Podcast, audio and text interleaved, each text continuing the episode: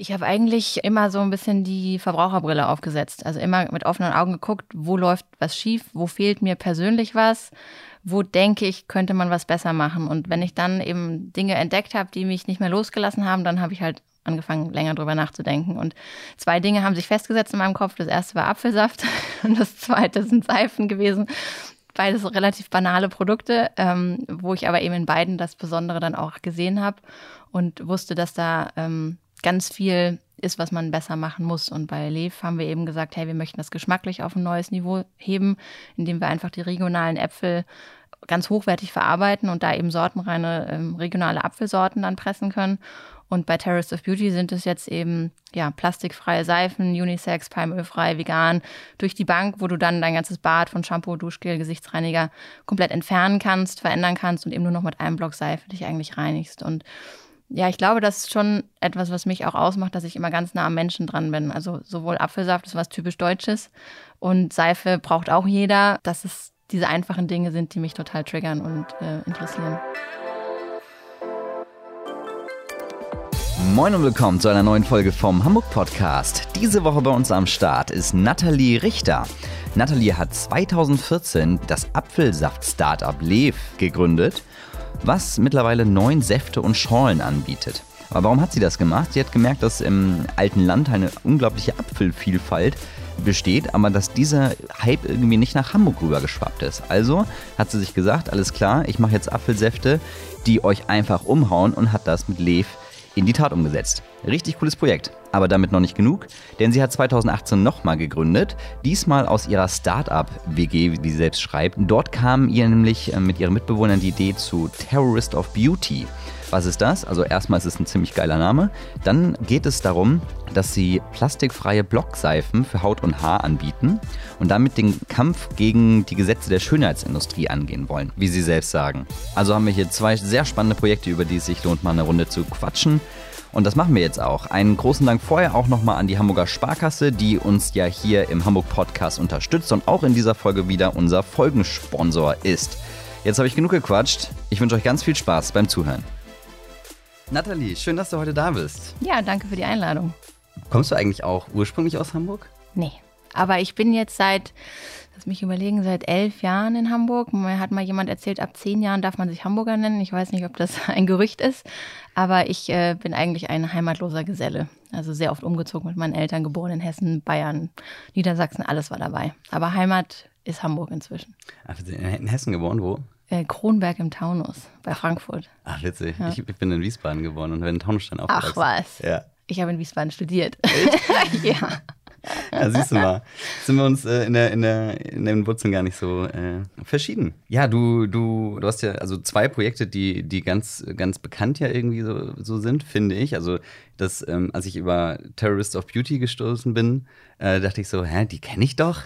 Also, die habe ich doch schon mal gesehen weil du ja auch Lev gestartet hast, schon vor über fünf Jahren. Außerdem ziemlich zeitgleich, wie wir ja auch heute in Hamburg damals gestartet hatten. Das genau. war ja im genau. gleichen Jahr, ja. ein paar Monate später. Ähm, super spannend. Hast du irgendwie schon immer vorgehabt zu gründen? Nee, eigentlich nicht. Ich habe das nie so richtig auf dem Zettel für mich gehabt.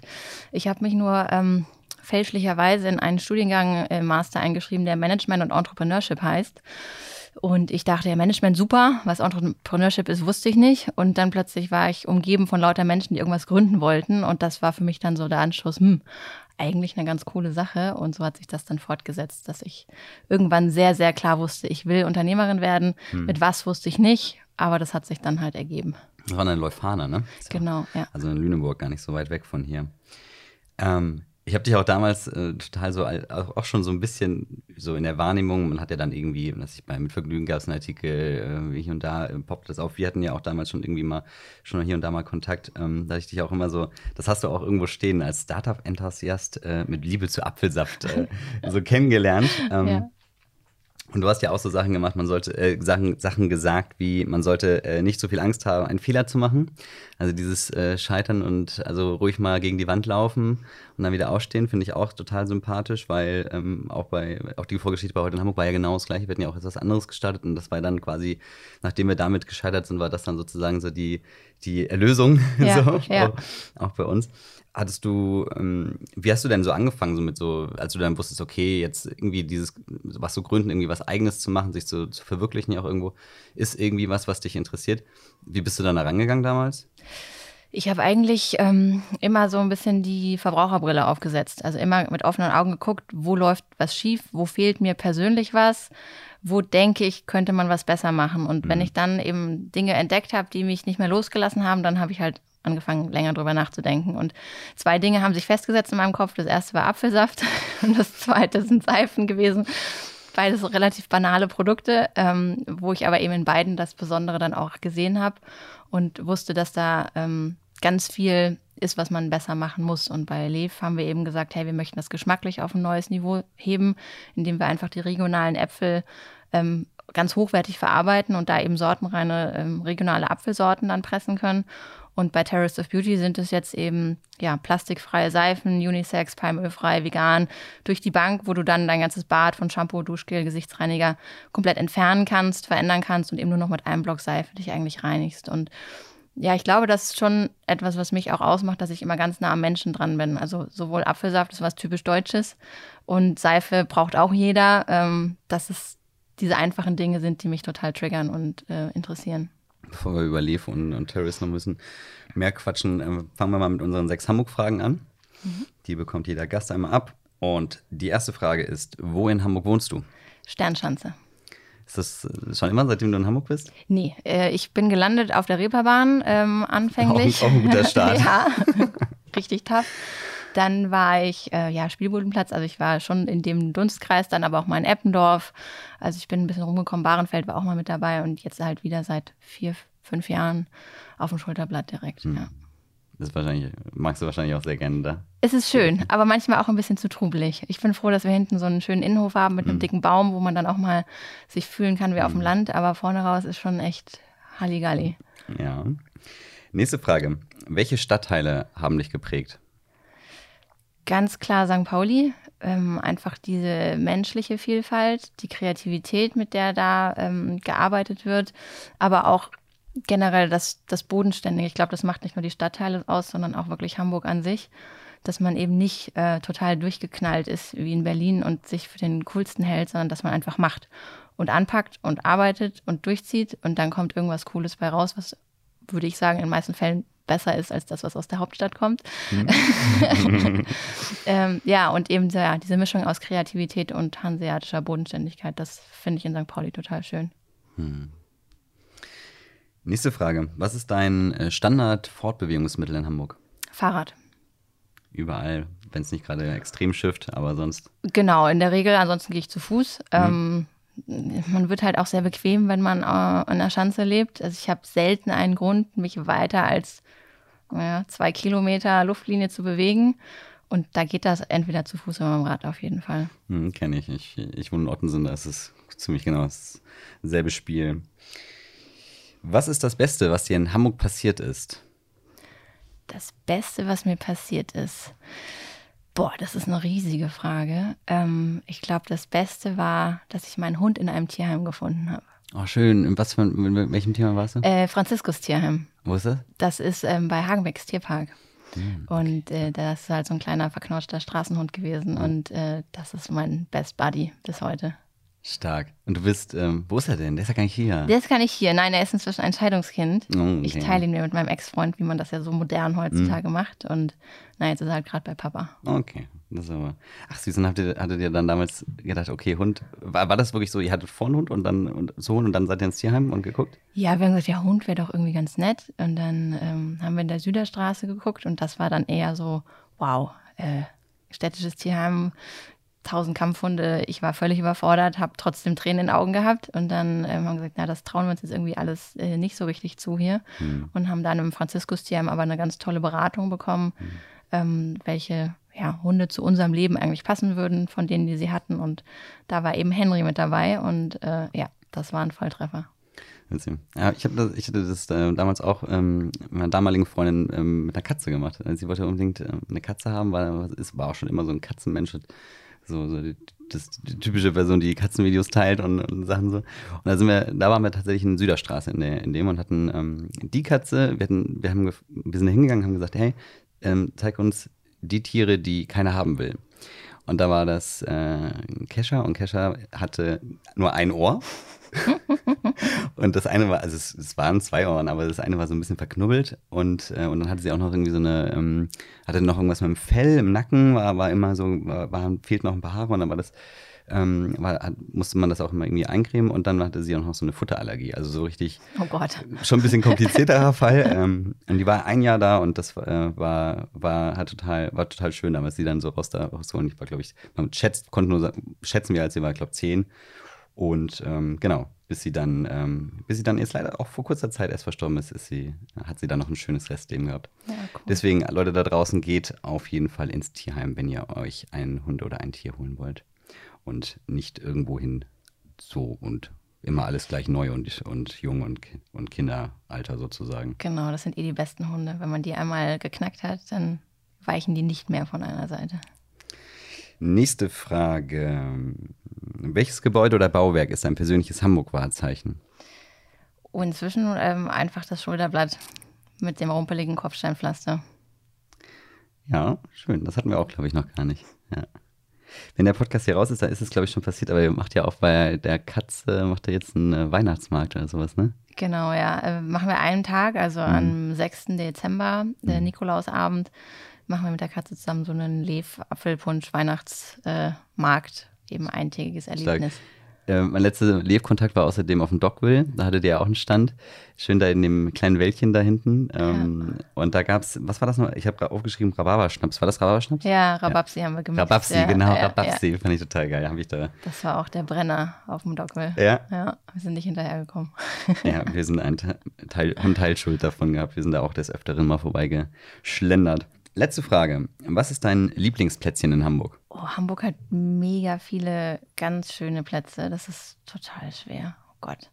Ähm, Gerade wenn man eben Hundebesitzer ist, du gehst ja ganz oft auch in Ecken, wo man sonst niemals einen Grund hätte, äh, hinzugehen. Was ich total gerne mag, ist, ähm, in Eppendorf gibt es so ein kleines Moor. Mhm. Und das ist wirklich so ein kleines Mini-Naturschutzgebiet. Und ähm, da hast du dann so richtig Tümpel mit Kranichen und die fliegen da durch und es ist halt mega ruhig. Und ist, du glaubst halt nicht, dass du gerade mitten in der Stadt sitzt. Und das ist so ein Ort, wo ich gerne einfach auf der Bank sitze und da auf diese Tümpel mit den Fröschen gucke. Hm. Bist du auch im Elbstrand mal mit, mit, mit dem Hund? Ja, doch, ab und zu schon. Aber das ist mir dann manchmal auch dann schon zu viel. Also dann mhm. fahre ich eher mal ans Falkensteiner Ufer Richtung Blankenese raus, mhm. wo dann halt noch ein bisschen mehr Natur ist. Mhm, das, oh ja. Oh ja, stimmt. Da, das ist, äh, das ist da fast ja bei Wedel dann da hinten, ne? Da, genau, ja. Ja, da war ich auch mal. Ich weiß nicht mehr genau wo, aber da war das auch so ein, ist das so ein, also da, wo man auch gar nicht mit dem Auto bis zum Strand kommen kann, so, ich weiß nicht genau, wo das war. Auf jeden Fall, auf jeden Fall richtig schön. Ja, da ist auch dieser Campingplatz. Ja, das Und, war da um die Ecke, glaube ich. Ja, genau. Also im Sommer ist traumhaft. Da kommst du ja manchmal vor wie in der Karibik, wenn du da am Strand liegst. Dann habe ich noch so zwei, zwei Zusatzfragen. Also das waren schon die sechs Hamburg-Fragen, ging schnell bei uns, ja. Was begeistert dich an Hamburg? Das hatte ich ja vorhin schon so ein bisschen angerissen. Ja. Ne? Also einfach dieses, ähm, es ist total divers. Jeder Stadtteil ist irgendwie ganz anders und hat so seinen eigenen Charakter. Aber am Ende sind die Hamburger dann doch alle vereint in dem, dass sie einfach total viel im im Kopf und in den Händen haben, also einfach immer busy sind und irgendwas reißen und eben nicht nur diese Tagträumer sind, die ihre großen Gedanken haben, aber dann kommt am Ende nichts mehr raus. Ich glaube, das ist wirklich so eine alte Kaufmannsdenke, mhm. die da irgendwie noch drin schlummert, dass man halt einfach anpackt. Und das mag ich sehr gerne an der Stadt. Und wie viel Apfelsaft trinkst du privat? Die Frage höre ich auch sehr oft. Es ist weniger, als man denkt. Ähm, ich trinke so, hm, ich würde mal sagen, in der Woche eine Flasche. Okay. Ist nicht so viel. Ähm, aber ich möchte auch immer ähm, mir das so ein bisschen als was Besonderes bewahren. Ich will das nicht so totschlagen. Mhm. Und mich freut es dann immer, wenn ich eine Weile keinen Saft von uns getrunken habe oder dann mir mal wieder unsere Hoppe schnappe, die hat ja noch einen Hopfen mit drin. Denke, boah, das schmeckt schon richtig geil.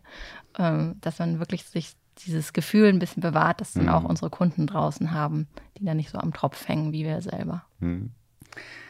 Genau, dann, dann lass uns doch mal ein bisschen über Lev quatschen. Lev heißt ja Liebe auf Plattdeutsch. Genau. Das ist ja schon mal ein, ein ganz, ganz, ganz äh, schöner Name dafür. Ja, wie ging das denn los damals, 2014 mit Lev? Wie kamst du darauf? Warst du das, warst du das alleine? Ähm, ja, ich, Ich hatte eben dieses Studium abgeschlossen und war sicher, ich will was gründen, wusste aber nicht was. Und bin zufällig ins alte Land gefahren und habe da einen Ausflug hingemacht, wie man das so macht. Ne? Hofläden mhm. abklappern, irgendwie mhm. mal gucken, was da so los ist. Und habe in einem der Lädensorten reine Apfelsäfte gefunden. Also Boskop, Elster, Holsteiner Cox, die ganzen Geschmacksrichtungen. Und habe die probiert und war persönlich einfach total geflasht davon, dass Apfelsaft so vielfältig sein kann, aber halt auch so krass lecker. Und auch noch aus der Region. Genau. Also, und du denkst dir so, hä, das gibt's doch nicht. Das ist irgendwie eine halbe Stunde Autofahrt oder ja, maximal eine Stunde von hier entfernt. Und in Hamburg kriegst du das nicht und keiner weiß davon. Das kann doch nicht wahr sein. Und dann hat mich das nicht mehr losgelassen und ich habe gesagt, ich möchte da zumindest ein Projekt draus machen und irgendwie versuchen, diese Brücke zu schlagen, dass man eben den Geschmack, der im mhm. alten Land bekannt ist und nichts ein alter Hut eigentlich, dass man den jetzt nach Hamburg bringt. Und so ist dann aus der Liebe zum Apfelsaft äh, das Projekt Lev entstanden. Und ein halbes Jahr später habe ich dann auch meinen Job gekündigt, den ich dann eben damals noch hatte und habe gesagt, ich will das jetzt richtig machen, also voll rein. Ich habe quasi eigentlich das Produkt Apfelsaft aus dem alten Land so ein bisschen modernisiert oder so ein bisschen ähm, will nicht sagen alltagstauglich, aber, aber so in, in, ins Leben der Hamburger gebracht, so, ne? Genau. So, jeder ja. kennt hier Franzbrötchen, aber, aber so irgendwie der Apfelsaft war dann schon eher der Underdog.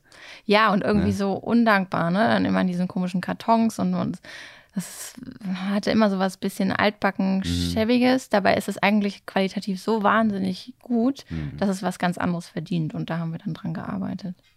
Und welche, welche Sorten produziert ihr da?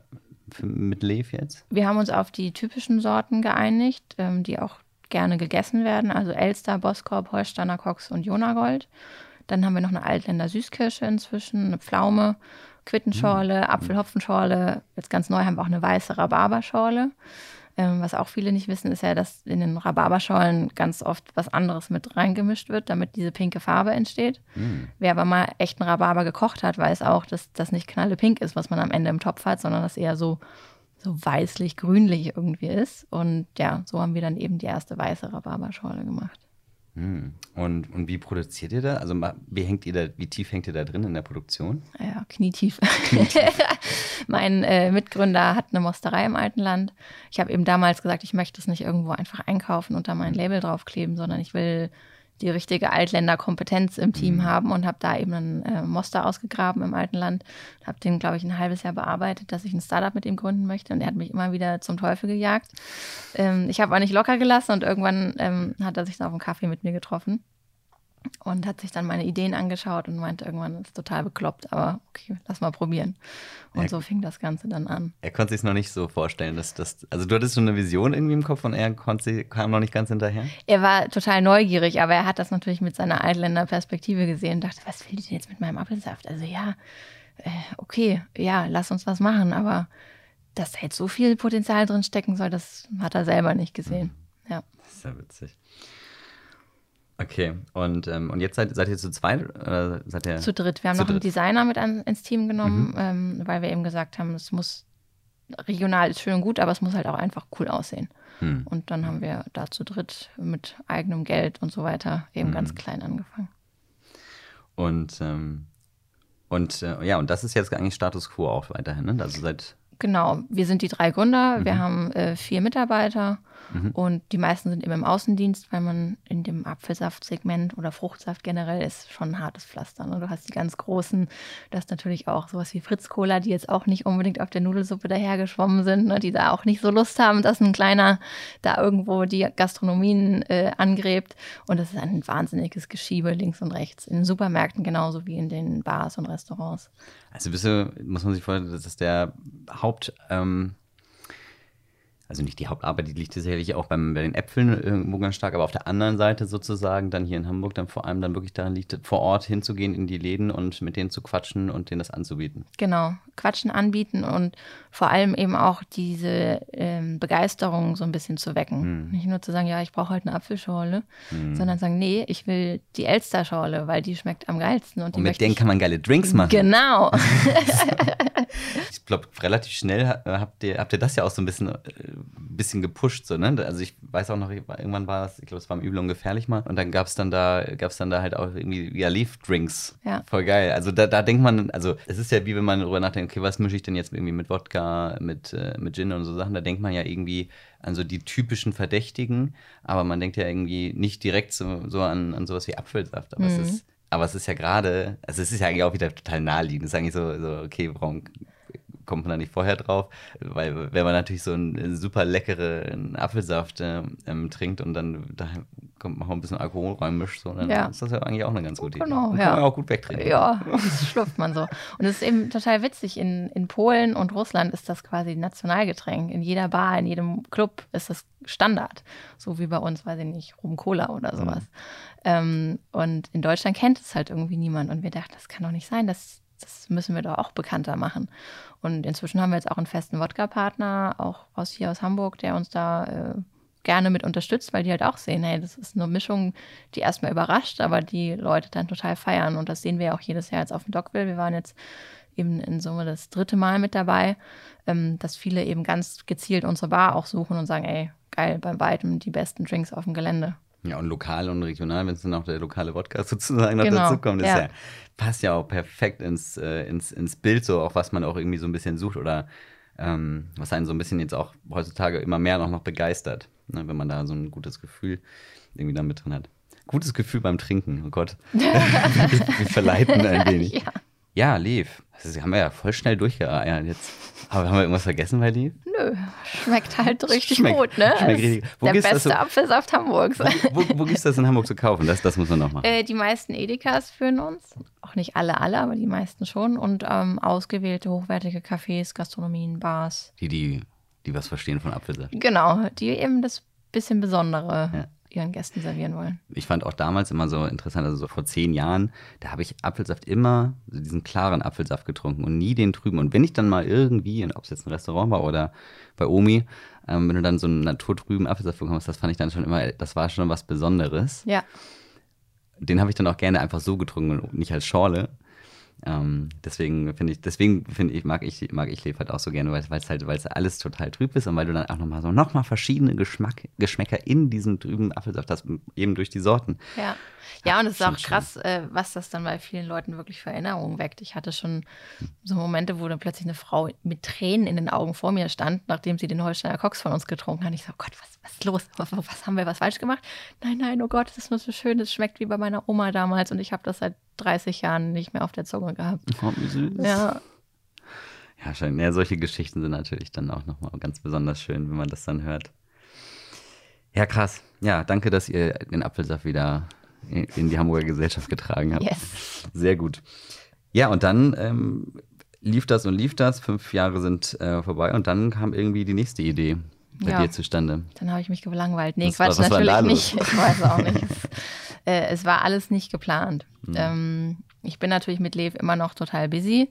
Wir machen das ja nach wie vor ohne externe Investoren und so weiter. Das heißt, ich stehe nach wie vor mitten im Wind und an der Front, um das eben alles hinzukriegen. Ähm, aber mich persönlich hat halt das Thema Plastik und Nachhaltigkeit persönlich, also ganz privat, immer mehr beschäftigt. Und ich habe mich ähm, vor anderthalb Jahren, nee, vor zwei Jahren war das, entschieden, dass ich Plastik aus meinem Badezimmer entfernen möchte. Dass ich nicht mehr irgendwelche äh, synthetischen Duschgele und Shampoos benutzen will, wo man nicht weiß, was tut es mit dir selber. Also einmal irgendwie auf hormoneller Basis und so weiter, was man inzwischen alles weiß, was dieses Mikroplastik dann auch für den menschlichen Körper bedeutet, aber auch einfach die Umweltverschmutzung durch die ganzen Wegwerfprodukte, die man da so hat und die man konsumiert. Und habe da angefangen, mich mit dem Thema Haarseifen und feste Seifen auseinanderzusetzen. Und ähm, ich wohne in einer großen WG auch. Also wir sind so eine Art Startup-WG. Es sind zehn Leute, die alle irgendwie selbstständig sind und ihre eigenen Projekte und Firmen vorantreiben. Und da fallen so Dinge immer auf sehr fruchtbaren Boden. Und plötzlich saßen wir eben alle zusammen und haben gesagt, ja, das gibt's doch nicht. Ja, wir wollen uns auch verändern, aber irgendwie ist das doch alles scheiße. Das riecht wie ähm, nach dem Zweiten Weltkrieg, so, also so Kernseife. Und das will man doch nicht Oh ja, verwenden. stimmt. und wie willst du denn die Menschen da draußen überzeugen, dass sie das alles, was sie jetzt von den L'Oreals dieser Welt kriegen, fallen lassen, um sich zu so einem Stück Seife umzudrehen? Und dann war es halt wieder genau so ein Moment, hey, da muss man doch ein Projekt draus machen. Das müssen wir doch gelöst kriegen. Wenn wir es nicht hinkriegen in unserer äh, Startup-WG, wer kriegt es dann gelöst? Und dann habe ich mich mit einer meiner Mitbewohnerinnen eben hingesetzt und wir haben gesagt, wir fangen jetzt an, die besten Seifen herzustellen und haben uns da eben das Thema reingebuddelt und wollten eben nicht nur von der Produktseite her das gut machen, sondern auch wirklich vom Design und dann eine Ästhetik hinkriegen, die ansprechend ist und die Menschen mitnimmt und begeistert, dass sie sich verändern wollen. Ich finde den Namen auch so perfekt. Terrorist of Beauty.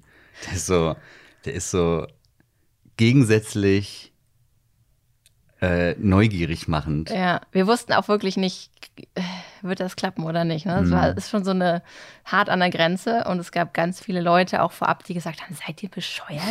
Terrorist, das geht doch nicht. Du kannst doch damit nicht Marketing machen. Das steht in jedem Lehrbuch drin, dass du nicht mit Negativassoziationen Stimmt, und sowas irgendwas machen ja. sollst. Ne? Mhm. Wir so, nee, nee, wir sehen das, wir sehen das. Und es war wieder genau der Moment, ich habe so eine Vision gehabt und ich wusste, das wird klappen. Ich meine, diese Vision, genau, das ist ja wahrscheinlich auch irgendwie langfristig das gesamte Geschäft der Schönheitsindustrie verändern. Genau. Und ähm, es macht ja alles, es macht ja auch total Sinn. Also es ist ja halt auch, ihr wollt ja was, ihr, wollt, ihr kämpft ja für was. In dem Sinne. Genau. Und, ähm, und somit Terrorist ja sozusagen auch auf nochmal auf einer, auf einer schönen, auf einer positiven Art. Genau, und, es ist rein eine Metapher dafür, dass Ja. wir wirklich was verändern und transformieren wollen. Und es hat eben für uns angefangen mit dem Plastikthema. Und je mehr du dich dann mit Pflege beschäftigst, Hm. desto mehr siehst du, ey, da ist ja noch viel mehr, was im Argen liegt. Was ist denn jetzt Hm. mit Palmöl? Ja, das muss weg.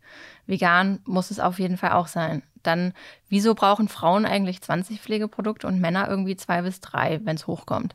Wer hat sich denn die Regel überhaupt ausgedacht? Und dann merkst du halt, das ist einfach so eine krasse Industrie, die alles dafür tut, dass wir immer mehr konsumieren und viel zu viel und immer abhängiger auch werden, also Haare, Gesicht und so weiter, äh, die Haut einfach ähm, eine Abhängigkeit entwickelt oder auch Antireaktionen. Also ganz viele ähm, allergische Reaktionen, die heute existieren, sind eben eine Konsequenz auf die ganzen scheiß Inhaltsstoffe, die da seit Jahrzehnten einfach benutzt werden, weil es billig ist und den Konsumenten halt in eine Richtung manövriert, wo man ihn dazu bringt, dass er noch mehr kauft. Also ich frage mich mal, wäre meine Haut überhaupt trocken, wenn ich mir keine Creme ins Gesicht äh, schmieren würde? Erstens. Zweitens, wenn dann da auch, wenn es dann immer, ne, ja, Antifalten oder ähm, keine Ahnung, äh, Teint und, und was es ja, in welche Richtung es ja alles gibt, denke ich mir immer so, okay, macht das wirklich irgendwas? Also, ich also die ganzen Stoffe, die da drin sind, kannst du sowieso nicht verstehen. Also, außer du studierst irgendwie nochmal Chemie.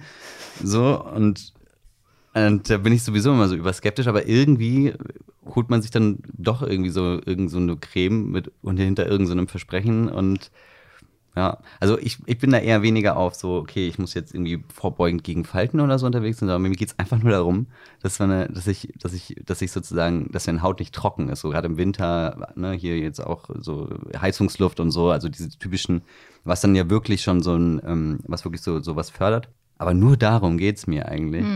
Ich blicke da auch überhaupt nicht durch. Nee, blickt keiner durch. Das ist ja auch gewollt, dass keiner wirklich durchblickt.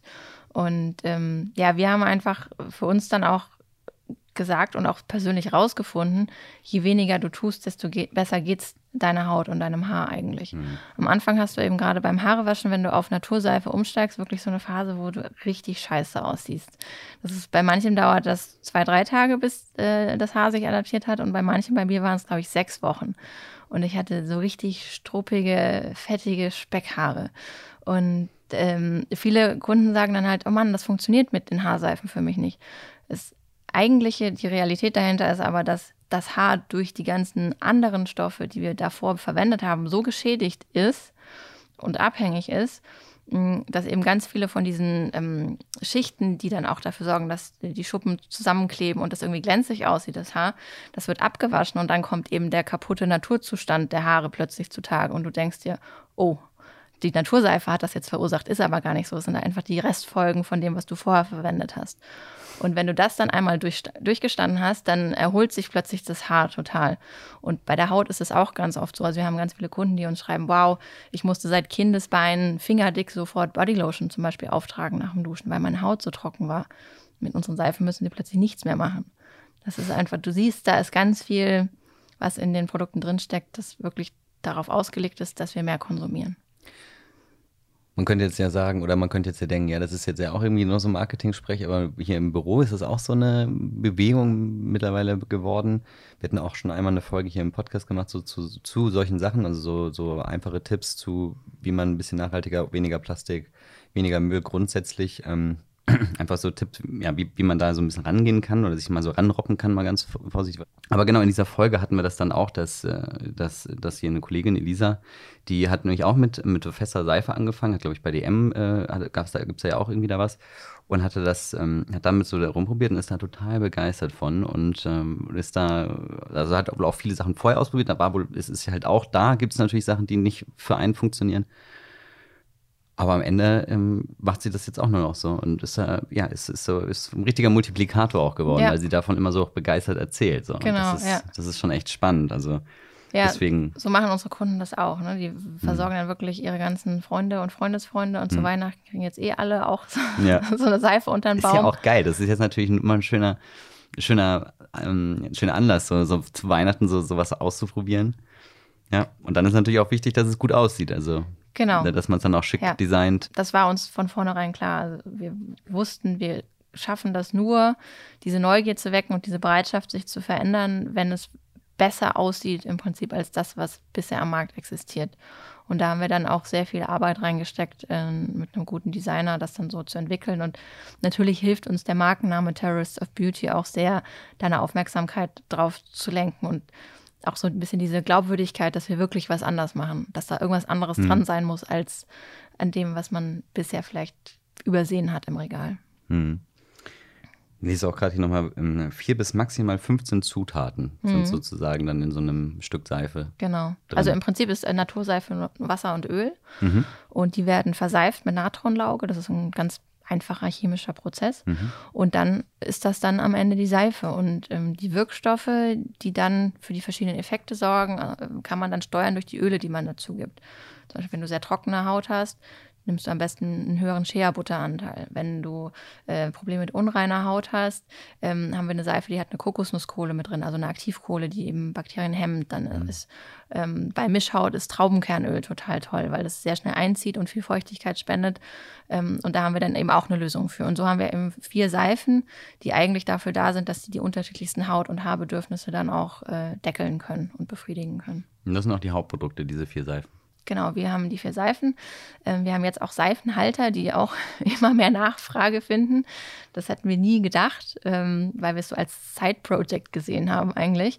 Aber es ist wirklich ein ganz großes Thema für die Leute. Was mache ich mit diesem glitschigen Stück Seife, wenn ich es benutzt habe? Wo soll das hin? Wäre auch meine erste Frage. Ja. ja, und da haben wir eben so schicke Seifenhalter aus Beton, aus Keramik. Und jetzt haben wir auch gerade so eine Upcycling-Aktion laufen, die total gut angenommen wird, wo uns eben Kunden ihre alten Shampoo- und Duschgelflaschen zuschicken.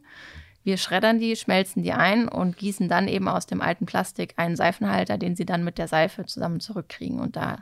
Die kriegen ihren, das, was sie die euch geschickt genau, haben? Genau, genau, die Plastikflaschen, die schmelzen wir ein. Ach, das ist ja geil. Und wo macht ihr das?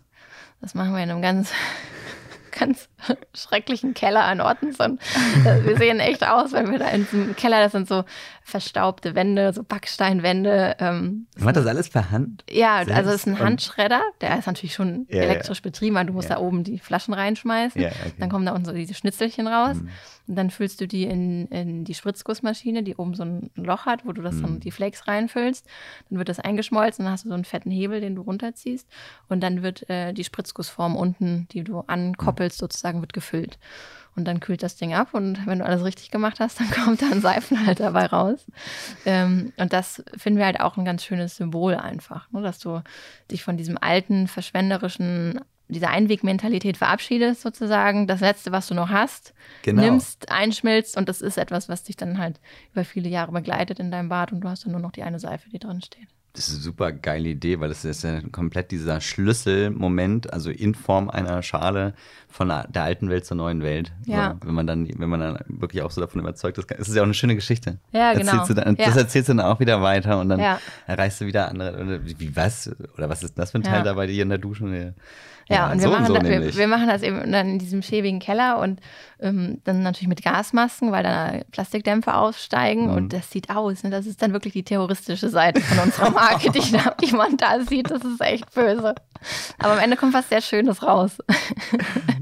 Genial. Und die, und die Seifen, wie, wo werden die produziert? Mm, da haben wir uns direkt einen Partner gesucht. Äh, meine Mitgründerin hat zwar, sie kommt ursprünglich aus Spanien und hat in ihrer Familie alles Mögliche schon immer selber gemacht, auch Seifen.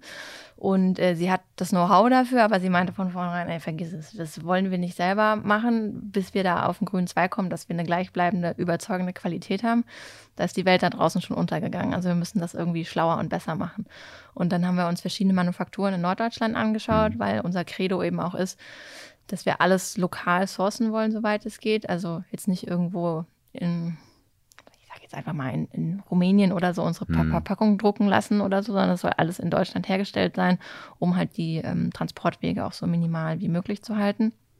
Und da haben wir eben verschiedene Manufakturen in Norddeutschland gescreent, mit denen gesprochen, äh, geguckt, was haben die so drauf und haben dann eben eine in der Nähe von Hannover gefunden, die uns total begeistert hat und die auch sehr viel Lust auf das Projekt mit uns hatten und haben uns mit denen dann eingeschlossen und dann auf Basis unserer Vorgaben, was wir eben vorhatten, haben die dann mit ihrem Fachwissen, dass sie natürlich besser vorweisen können nach 30, mhm. 40 Jahren Seifenerfahrung als wir, ähm, welche Ingredients die richtigen sind, um das dann auch wirklich zu erreichen. Weil du musst ja ein Produkt haben, das die Menschen am Ende überzeugt. Du kannst tolles Marketing vorne rum machen, mhm. dann kaufen sich die Leute die Seife einmal, werfen sie am Ende enttäuscht in die Ecke und werden dann wahrscheinlich, was ja dann noch viel schlimmer ist, nie wieder zurückkommen zur Seife, sondern wieder auf das alte ne, Shampoo und so weiter mhm. zurückfallen und sagen dann, Seife funktioniert für mich nicht. Und deswegen war uns klar, wir müssen einfach ein herausragendes Produkt haben, wenn wir das hinkriegen wollen. Und wie läuft's so? Super. es hat uns, Kommt ihr noch hinterher? Es hat uns völlig überrollt im letzten Jahr, weil wir auch Oder? einfach angefangen haben. So, wir hatten keinen Businessplan, wir hatten nichts, wir haben jeder 4000. Das sind die besten Projekte.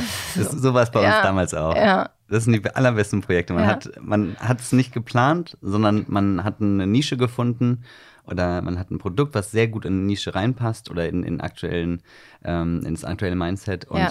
Die wird einfach, da ist einfach die Nachfrage da und die zieht einfach ja. super. Ja. Das ist ja genau, besser kann es ja nicht laufen. Ja, genau. Und so war es eben. Wir haben den Webshop online geschaltet. Mhm wir hatten keine Werbung gemacht, nichts, ne? einfach nur Freunde und Freundesfreunde und plötzlich rollten die Bestellungen rein.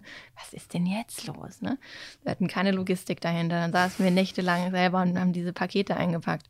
Und ähm, ja, jetzt ist es halt wirklich inzwischen so, dass wir von Butni angesprochen worden sind, sind da jetzt gelistet worden. Ach, so rum auch. Ähm, genau, also so rum läuft ist ja das, auch, ne? Ist ja dann, auch nicht schlecht. Ja. Dann, ja. Äh, dann haben wir jetzt auch Gespräche mit anderen großen Drogerien schon geführt, hm. wo wir aber gucken, wollen wir das so? Ne, wir wollen ja auch mhm. nachhaltig wachsen in dem, was wir tun. Mhm. Ähm, haben ganz viele coole Eco-Boutiquen, die uns auch tagtäglich anschreiben in ganz Deutschland und auch darüber hinaus inzwischen, ob sie uns beziehen können. Und ja, also es, es läuft total gut. Und ich glaube, dass eben ganz viele Menschen einfach diesen Wunsch nach Veränderung haben und sehr dankbar sind, dass sie einfach ein Angebot jetzt finden, wo sie selber dran glauben können und sich mhm. dann verändern können. Hm. Macht ihr, ich habe, ihr macht aber auch, also neben dem Plastik, neben dieser Sache, die man da dann angeschmissen hat, macht ihr ja auch so einen Rasierhobel. Ja. Außerdem auch wieder ein genialer Name. so Rasier, Rasierhobel 001, heißt der wirklich so? Genau, ja. Und das ist einfach ein Metallrasierer. Was, Metallrasierer. Ja, das ist auch wieder Back to the Roots. Äh, unsere Großeltern haben sich genau mit so einem Ding rasiert. Das ist halt mhm. so ein komplett massives Metallteil, wo du eine echte Rasierklinge einlegst, wo dann vielen auch erstmal äh, der Stift geht. Und was, oh Gott, eine Rasierklinge, mein Gesicht, meine Achseln, oh Gott. Kennen wir oh nur noch aus Kinofilmen. Genau, ja. Aber auch da merkt man, äh, wenn man das Ding ein paar Mal benutzt hat, das ist auch nur Angstmacherei. Es ist nicht schlimm. Wenn mhm. du das Teil wirklich in, äh, in der richtigen Richtung, also jetzt nicht mit der Klinge, sondern ja. gegen die Klinge sozusagen ziehst über die Haut, dann kannst du dich da nicht schneiden. Und diese ganze Sicherheitsklinge mit x-fach dies, das, das ist auch reine Werbung. Und äh, man muss da einfach ein bisschen mehr Konzentration mitbringen, ein bisschen mehr Zeit vielleicht auch und Ruhe. Aber dann funktioniert so ein alter althergedienter Rasierhobel genauso gut wie jeder Plastik-Einwegrasierer. Äh, und ähm, ja, man hat halt überhaupt keinen Kunststoffabfall mehr. Ich finde es auch beim Friseur immer total cool. Also sobald ein Friseur, also das ist für mich immer so Qualitätsmerkmal, sobald ein Friseur diesen Stab rausholt, mit der auch mit der Rasierklinge drin und dann halt irgendwie noch so die Seiten, so den Nacken mm. und so. Mhm. Also fast schon deswegen gehe ich zum Friseur so oder zu dem Friseur, zu dem ich gehe, außerdem, weil, weil der das halt auch so macht und das ist halt perfekt. Aber das ist dann sozusagen das Portfolio. Aktuell. Genau, aktuell. Wir hatten auch eine Limited Edition von einem Deo, das auch verpackungs-, also mm. plastikfrei war. Das war einfach in der Papphülse und war wie so ein was man früher als Eis hatte, so ein Lollipop-Eis, das man so hochschieben konnte. Ja. Da steckt dann eben das Deo drin. Ah. Ähm, als festes? Ein festes auch. Deo, genau, okay. ein, ja. Stick. Und das kam extrem gut an. Wir wollen jetzt aber nochmal ein paar Sachen an der Verpackung optimieren, weil uns da ein paar Dinge noch nicht so richtig gut gefallen haben und wollen das jetzt zum Frühjahr dann nochmal neu auflegen. Und langfristig möchten wir uns schon erweitern noch von der Produktpalette. Einfach alle Bereiche im Bad eigentlich unter die Lupe nehmen, mhm. wo etwas falsch läuft. Und da gibt es sehr, sehr viel, wo man noch ein bisschen optimieren kann im Sinne der Nachhaltigkeit. Mhm. Und okay, genau, das wäre auch so die nächste Frage, wo die Reise so ein bisschen dahin geht. Also was äh, Habt ihr da schon so, habt schon so konkrete Sachen im, im, Blick oder ist das jetzt erstmal, okay, da müsst ihr euch echt mal mit beschäftigen, einmal mal kurz Tabula Rasa, einmal kurz äh, quasi Inventur, Badezimmer-Inventur machen und dann, und dann, dann mal schauen, was das, was das nächste Angriffsobjekt ist? Ja, also wir wollen auf jeden Fall das Deo jetzt rausbringen und äh, wahrscheinlich eine gute Alternative für eine Creme noch schaffen, hm, weil stimmt, hier ja. und da eben schon Kunden sagen, ja, es ist auf jeden Fall, ich brauche mit der Seife jetzt nicht wirklich Creme mehr, aber manche haben dann mhm. trotzdem gerade im Winter irgendwie Gesicht, Haut spannend. Ähm, und da wollen wir noch ein, ein, Gesichtsöl dann eben entsprechend rausbringen, mit dem man da auch äh, sich ganz plastikfrei pflegen kann und auch eigentlich auf eine ganz natürliche und gesündere Art und Weise. Ähm, aber das sind einfach Zukunftsprojekte. Wir wollen jetzt erstmal das, was wir haben, die Seifen gut machen und da auch jetzt nicht mit einem völlig übertriebenen Portfolio uns selber verheddern, weil du musst es ja auch alles sourcen, du musst es alles produzieren, du musst es vor allem vorfinanzieren. Hm. Das äh, ist eben alles ein ganz schönes Brett und dann lieber erstmal in kleineren Schritten, aber das dann solide und gut, dass alle unsere bestehenden Kunden auch happy sind und bleiben. Hm. Würdest du sagen, wo, wo würdest du empfehlen, äh, die Produkte äh, zu kaufen? Im Einzelhandel oder online? Was? Nachhaltiger ist es natürlich schon, wenn man es offline kauft. Hm. Weil der Händler bestellt in einem großen Paket. Mhm. Wir schicken einmal, wir schicken zwar auch alles CO2-neutral und so weiter, mhm. aber trotzdem ist es eben weniger Verpackungsmüll. Das heißt, das Beste ist immer noch nicht online zu bestellen. Hm. Ähm, wenn man jetzt keinen Butni vor der, vor der Tür hat, ähm, der das dann führt, ja. Genau, der das dann auch führt. Also sind, wir sind zwar für alle Butnis freigeschaltet, aber die Filialen müssen das eben jetzt auch selber einfach ähm, ordern und manche sind schneller, manche sind weniger schnell. Ähm, manche kennen es nicht. Genau, das dauert jetzt einfach noch. Da müssen hm. wir dann auch wieder nacharbeiten und mit dem Außendienst dann hinterherrennen hm. und so hm. weiter. Ähm, genau, also wir haben auch auf unserer Website eine Liste mit allen Geschäften in Hamburg, die uns noch führen. Das muss natürlich nicht der Butni sein, sondern es ist auch total schön und gut, die kleinen äh, lokalen Geschäfte zu supporten. Seid ihr beim ähm, Unverpacktladen? Ähm, wir sind im Unverpackt Café in guter ah. Gesellschaft. Das ist ja quasi gegenüber. Ah, ja. Ah, cool, cool, cool. Und es sind aber inzwischen auch einige Geschäfte über Hamburg hinaus, also auch in Süddeutschland, äh, Köln, Düsseldorf und so weiter gibt es uns inzwischen. Okay, aber diese 80 Butni-Filialen, das ist primär Hamburger Raum. Genau, ja. Ja, in Berlin hat Butni inzwischen ja auch ein paar Filialen. Ähm, ich glaube, Lübeck, äh, Richtung Bad Segeberg und so weiter sind ja, auch Filialen dabei. auf jeden Fall, ja. Ahrensburg, also es ist, ist schon darüber hinaus möglich. Und äh, Butni hat irgendwie auch eine ganz gute App anscheinend, wo man dann auch die Artikel einfach eintragen kann und suchen kann. Und dann wird eben angezeigt, in welchen Filialen die Artikel auch wirklich vorrätig sind, dass man nicht umsonst hm. durch die Gegend rennen muss. Und wenn man dann doch online bestellen muss, dann bestellt man natürlich einfach zusammen mit seinen Freunden gleich ein paar mehr. Genau. Ne? Cool.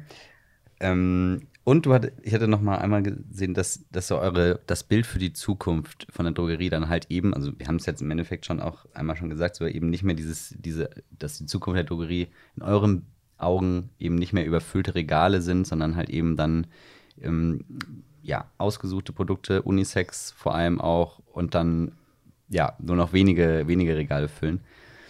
Ich stelle mir das immer kompliziert vor, weil dieses, weil es ist ja immer dieses Ding Angebot, Nachfrage. Also Leute wollen das ja auch, Leute kennen das ja nicht und dann, es wird sicherlich ein, ähm, wird sicherlich von, nicht von heute auf morgen gehen, aber ihr habt euch das sozusagen, das ist für euch so diese richtig langfristige Vision, die ihr sozusagen euch da in den Stein gemeißelt habt und sagt so, okay, das, das ist unser Bild, das ist, fühlt sich jetzt vielleicht noch ein bisschen an wie eine Utopie, aber Genau. Wir greifen es halt trotzdem genau. an. Ja, Und das also ist das ist einfach Ziel. die Richtung, in die es gehen muss. Mhm. Natürlich kann man die Welt nicht von heute auf morgen verändern. Und unser Ziel ist auch nicht, dass es äh, nur noch unsere Seifen geben muss.